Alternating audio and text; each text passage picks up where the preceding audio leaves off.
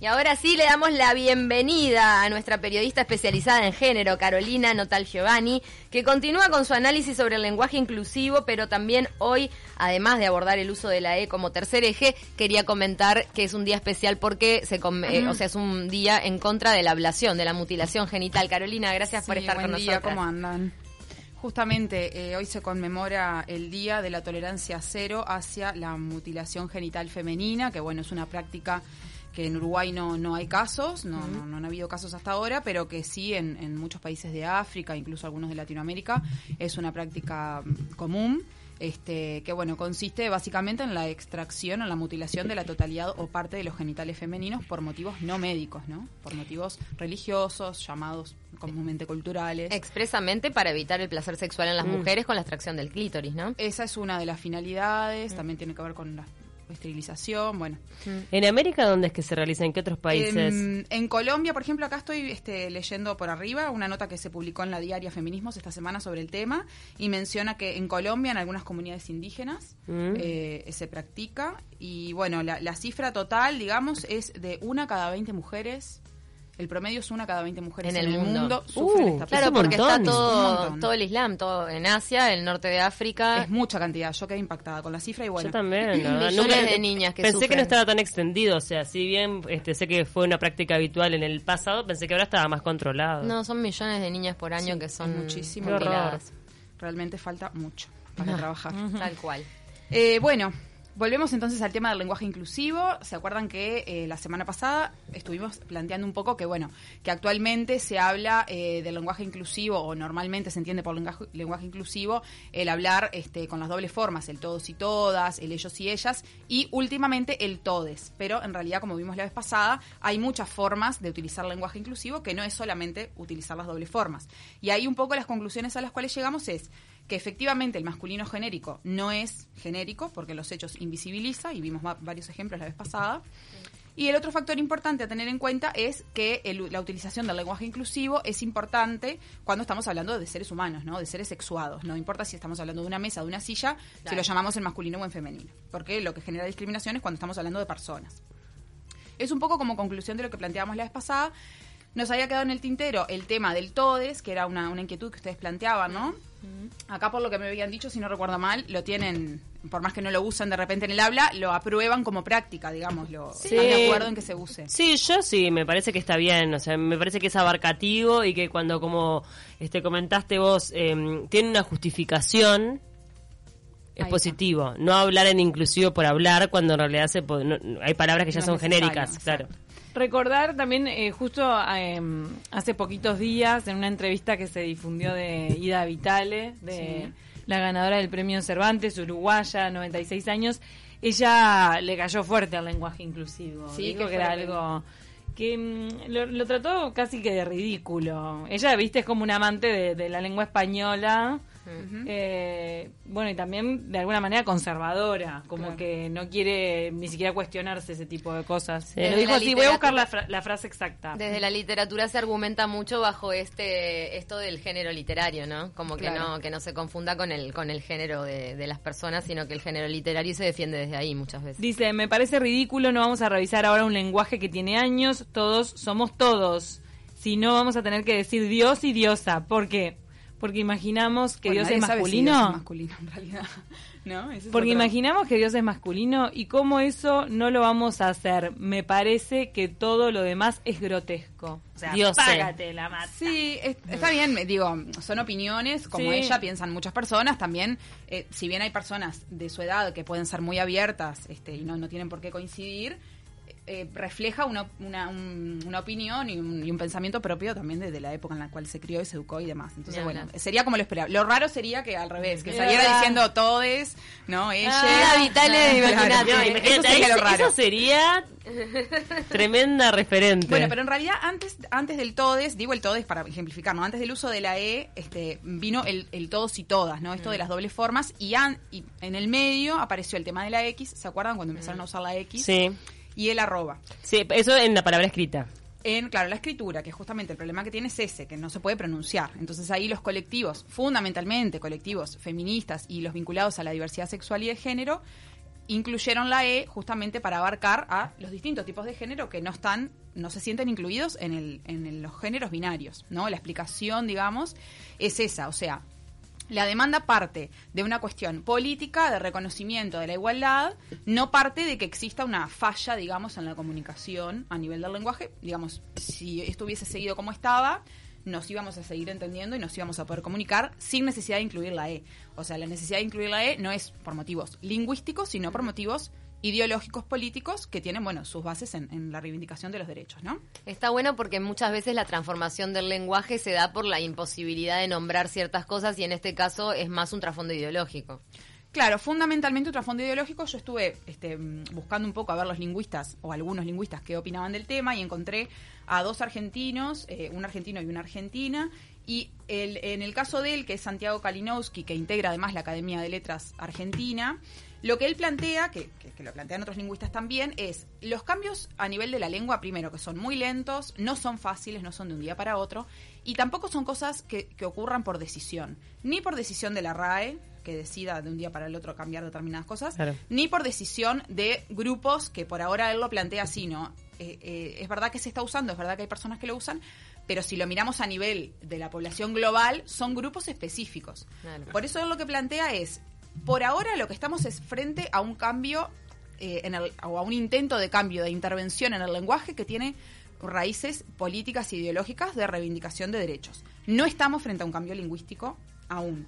Justamente por eso. Pero no se descarta, el día de mañana puede llegar a popularizarse. Estamos como en el medio, estamos como en un punto de inflexión, o sea, con el correr de los años, mm. justamente la población, que, la, la, comunidad de hablantes es la que va a definir por su uso o no si esto se generaliza y ahí sí, a nivel de la RAE y de todas las academias de lengua del mundo, no, queda, no va a quedar de otra que tomar hmm. este, esos cambios, o bueno, sí queda este digamos libre albedrío para quienes le claro o, si decanta hacia otras formas o bueno en fin lo que está claro es que no es lunfardo como en otros momentos que la Real Academia incorpora ciertos términos del lunfardo. En este caso estamos hablando de una conjugación verbal distinta que tiene un trasfondo ideológico no Claro, exacto. Va a demorar muchísimos años, eh, si es que llega a aceptarlo. Porque mm, este año, si no me equivoco, no, 2019, llegó a aceptar la palabra mensajear. Que imagínate, mensajear ya está hace, ¿qué años? Una década de repente ya se usa mensajear por el tema de los celulares. Y recién 10 años después agarra y la asume y la mete en el diccionario. De ahí a que pueda aceptarlo del tema de del inclusivo, también teniendo en cuenta que hay muchas nuevas generaciones, me han comentado padres de adolescentes, que la utilizan a diario, utilizan el inclusivo todo el tiempo. Otro aspecto interesante que les quería contar, que justamente la otra lingüista argentina que, que estuve indagando un poco, que se llama Karina Galperín, ella comentaba en una entrevista eso, que su hijo es adolescente y él a diario utiliza esa forma de hablar con sus amistades, ya sea por WhatsApp o por chat o en persona. Entonces, eh, como que las nuevas generaciones, por lo menos en determinados sectores socioeducativos, y queremos llamarle, estarían como, como más flexibles o más permeables a este tipo de, modificación. Ahora, cuando hablamos de lenguaje inclusivo, estábamos comentando que llega en lugar de todas y todos, mm. pero también tiene eh, otro trasfondo que es el incluir a todos los géneros. Claro, justamente. Ese es, ese es como la, la principal reivindicación, que todos los géneros este, se sientan incluidos. Y, mm, y bueno, eh, justamente en, referencia a este tema, la RAE, un, un, tema importante a destacar es que la RAE está este, cotidianamente respondiendo a este tipo de consultas que se plantean, entre otras vías, por Twitter, pero también por mismo los académicos, profesores que dicen, bueno, ¿qué hago en la clase? Me hablan todos con el E y yo les estoy enseñando, ¿no? O sea, se empiezan a plantear esas disyuntivas. Entonces, que la RAE tenga que ya salir a responder ya es una señal de que tiene algo está pasando, hay un ruido, que hay un, ruido. ¿Recuerdan que acá recibimos a dos profesoras, una de filosofía y otra de literatura, que ya decían que lo tenían que incorporar en la clase? Ahora, ¿también ellos, los adolescentes, lo llevan a la palabra escrita? Eh, yo no... no o, es solo en la oralidad, ponerle un escrito, ¿te lo hacen con ah, inclusivo? Eh, habría que, tendría que averiguar eso específicamente. Me daría la impresión de que no, porque a nivel formal de lo que es este la, la educación a nivel curricular no está incluido como entonces Pero no sería coherente, porque en realidad si ellos defienden el inclusivo, lo defendés en la palabra escrita y en la... Si no, es rarísimo. Seguís claro escribiendo lo que pasa es que ahí ya empiezan a correr otras no o sea es como Pero eso, eso sería una revolución. Si todos los adolescentes te hacen los escritos con E, ¿qué haces? o le ponen a todos uno A todos o- uno, ¿eh? No sé alguno capaz que se arriesga y hace un escrito con inclusivo pero Igual siempre hay me una- da la impresión de que no llegan a tanto todavía. Una brecha entre lo que es el- el- la palabra oral y escrita. Al momento que uno escribe, tampoco escribe igual a como habla. Le tenés más respeto a la Sí, palabra De escrita. por sí, ¿no? Por más Sí, que sí, no, no- no se hable de Tal términos cual. nuevos. Por lo general le tenemos un poco más respeto a la palabra escrita. Mm. Bueno, y con respecto a la RAE, les comentaba que ha tenido que salir a responder y una de las respuestas que planteó frente a este uso de la E, lo que dijo fue, el uso de la letra E como supuesta marca de genérico inclusivo es ajeno al sistema morfológico del español, ¿no? Que bueno, esto lo que hablamos de la vez pasada, es ajeno hoy, mañana, no muchas cosas serán ajenas a la lengua, la lengua va cambiando permanentemente, por tanto, no es algo determinante ni a rajatabla.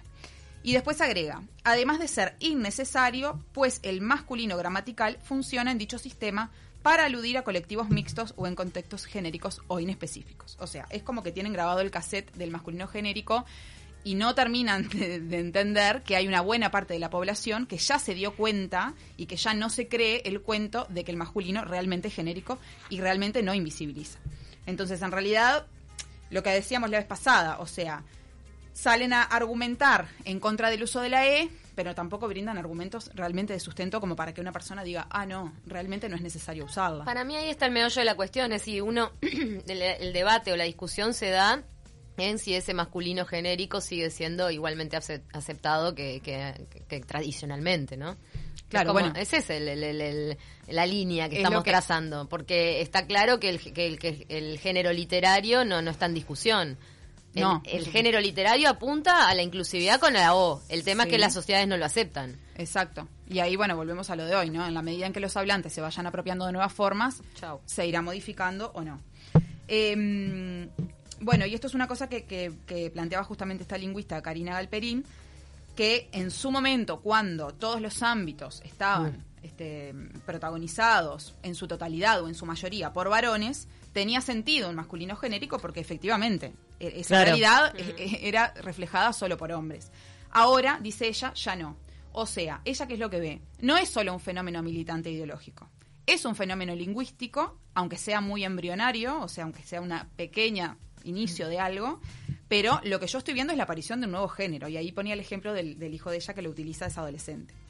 Entonces ella dice, no es solo un tema, ah, estos militantes que... No, no, esto es el inicio de un cambio lingüístico que si se consolida, bueno, se verá. Claro.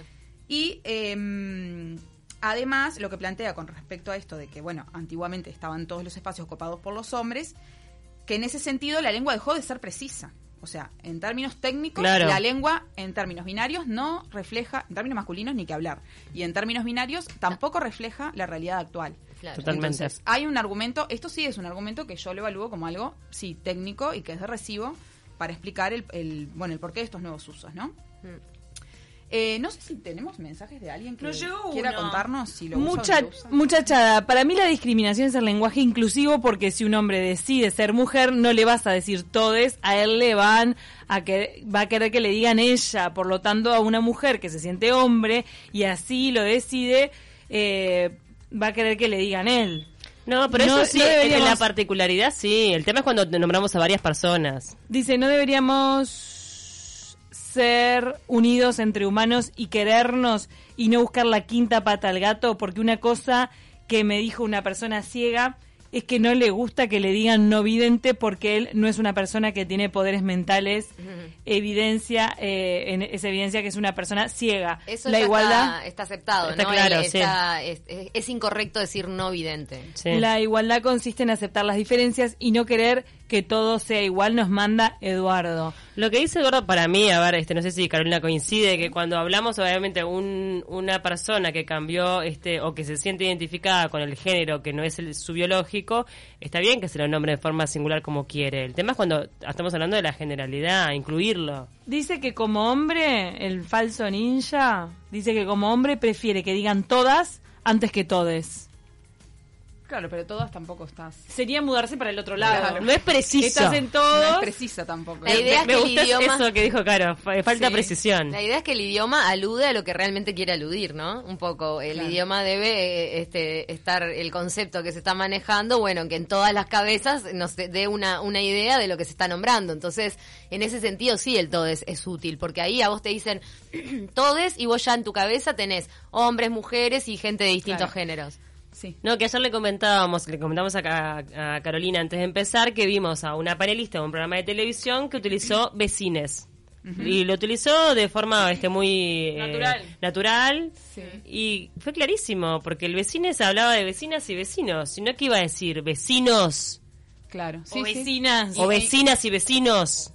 Vecinos ya abarcó todo, más Si simple. si decís vecinas, si te vas para el otro lado y empezás a decir vecinas cuando son hombres y mujeres, los hombres se van a sentir horrible y se van a dejar de, de involucrar en las cosas vecinales. O sea, te das cuenta porque el hombre, para el hombre es mucho más determinante el tema de que vos no lo estés incluyendo. No, a po- nosotros no- nosotros estamos súper acostumbrados. Claro, y cuando decís vecinos, está todo bien, Bueno. pero es- demuestra que estamos en una sociedad machista, porque no son vecinos, hay vecinos. Ese, ese debate se dio, no con la E, ¿no? Pero se dio cuando, se- no hace mucho, el año pasado, la defensoría del, del en su momento del del vecino. vecino. ¿Se acuerdan que fue todo un tema? Que Ah. ahora es defensoría, creo que hasta ahora sigue siendo del vecino y la vecina, Sí, ¿no? del vecino y la ahí vecina. se dio todo un debate de, bueno, si no había otra forma de, ¿no? La vecindad, que vecindad, vecindad no es una palabra que nosotros usemos habitualmente, pero eh, defensoría vecinal podría haber sido.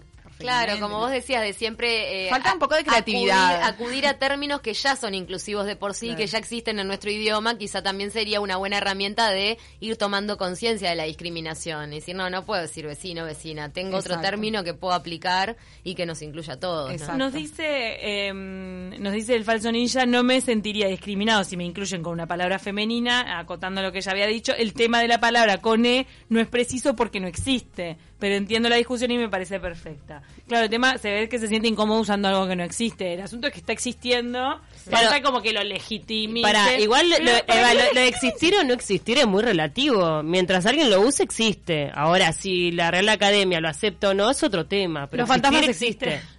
Existir Existen. existe, tal cual. Es como cuando, como vos ponías el ejemplo, cuando empezamos a usar chat, la Real Academia no lo había incluido chat, y la gente lo usaba y la palabra existía y si tú le decías chat a un par, entendía perfectamente de lo que le estabas hablando. O sea, existe, pero no fue aceptado a nivel, bueno, Es muy loco lo- académico. que demora en aceptar también es el tema de tener una super autoridad de la lengua, como es la Real Academia Española, súper tradicionalista, conservadora, responde al reino de Sí, España. pero o que a veces te da unos, unos sustos porque, por ejemplo, cuando aceptó reloj sin J, me parece mucho más grave porque aparte no aporta nada, solo gente que no le hace... ¿Entendés? Claro. Reloj. Reloj. ¿Por qué Reloj, necesidad? aceptó reloj. Está aceptado Pero eso es reloj. para los andaluces, que los Meteme. andaluces se comen la, la Pero las meteme el todo de si vas a aceptar reloj. No seas malo, reloj. Nos mandan otro mensaje Reloj. polémico. Me uno a Ida Vitale. La palabra abarcativo no existe en el diccionario de la RAE. Abarcar es lo correcto. Ah, mira, abarcativo no Sí, existe. pero abarcativo es el adjetivo de abarcar, que yo creo que existe. pero Qué bueno. raro. Mm. Están atrasados ahí. Todes me recuerda a cantar La mar estaba serena con todas las, vo- las vocales como los hacíamos de peques.